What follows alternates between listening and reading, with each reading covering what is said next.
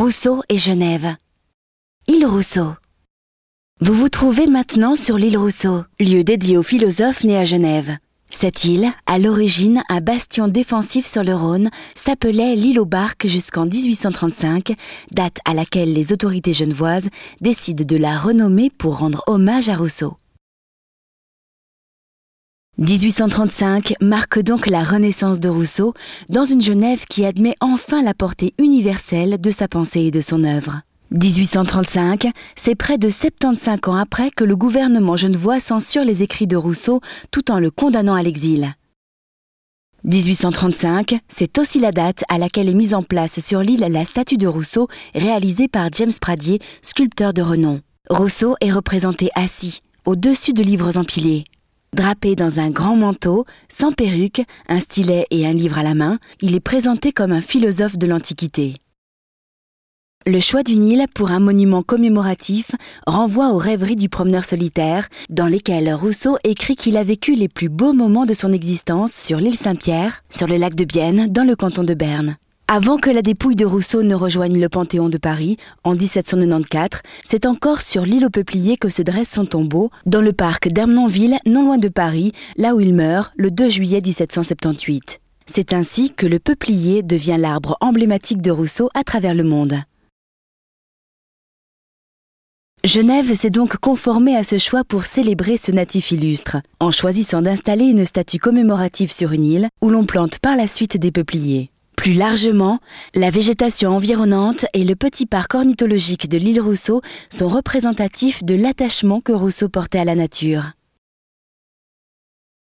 Qu'en est-il dès lors du petit édifice à colonnes et à toit rond qui se situe non loin de la statue? L'édicule présente une forme arrondie depuis 1912, date du bicentenaire de la naissance de Rousseau. Auparavant, il est couvert d'une toiture étagée et ne possède pas de colonnes. On l'appelle le kiosque chinois.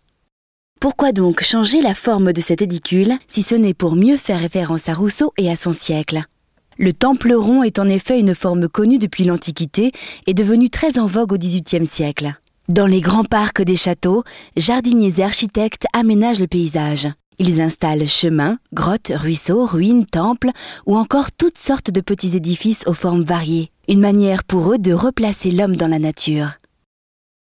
Le parc d'Ermenonville, où se trouve le premier tombeau de Rousseau, n'échappe pas à la règle. Il est notamment agrémenté d'un temple rond dédié à la philosophie. À Versailles, au Petit Trianon, s'élève un temple similaire dédié à l'amour. Ainsi, en donnant cette forme particulière au kiosque de l'île Rousseau, les Genevois resserrent les liens avec Rousseau et son siècle.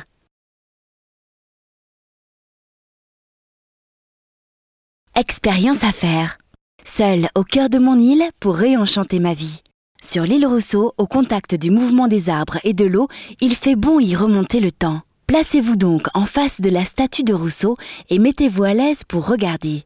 Comme au temps de Rousseau, s'élève à votre droite la vieille ville, avec comme point culminant la cathédrale. C'est non loin de là, au numéro 40 de la Grand Rue, que naît Rousseau le 28 juin 1712. À votre gauche, c'est la colline de Saint-Gervais, où, au XVIIIe siècle, s'activent sans relâche les horlogers et autres artisans de la fabrique. C'est là que Rousseau, auprès de son père Isaac, horloger, passe ses années d'enfance. À vous d'imaginer Jean-Jacques gambadant dans les rues de la petite ville fortifiée qu'était Genève, ou assis au bord de l'eau pour contempler au loin l'île aux barques sur laquelle vous vous tenez rêveur. Rendez-vous maintenant dans l'isoloir, situé près du pavillon d'accueil de l'île. Comme Rousseau aime à le dire, l'isolement est propice à la réflexion, à la rêverie. Et c'est là que l'on s'échappe de la société des hommes. Il va plus loin, puisque dans les rêveries, il va jusqu'à espérer une telle prison naturelle. Vous êtes maintenant dans une situation similaire, qui plus est sur une île, isolée de toute l'effervescence du lieu aujourd'hui et de la ville alentour. Vous êtes un peu comme Rousseau, isolé du monde et heureux sur l'île Saint-Pierre. Que se passe-t-il dans vos têtes?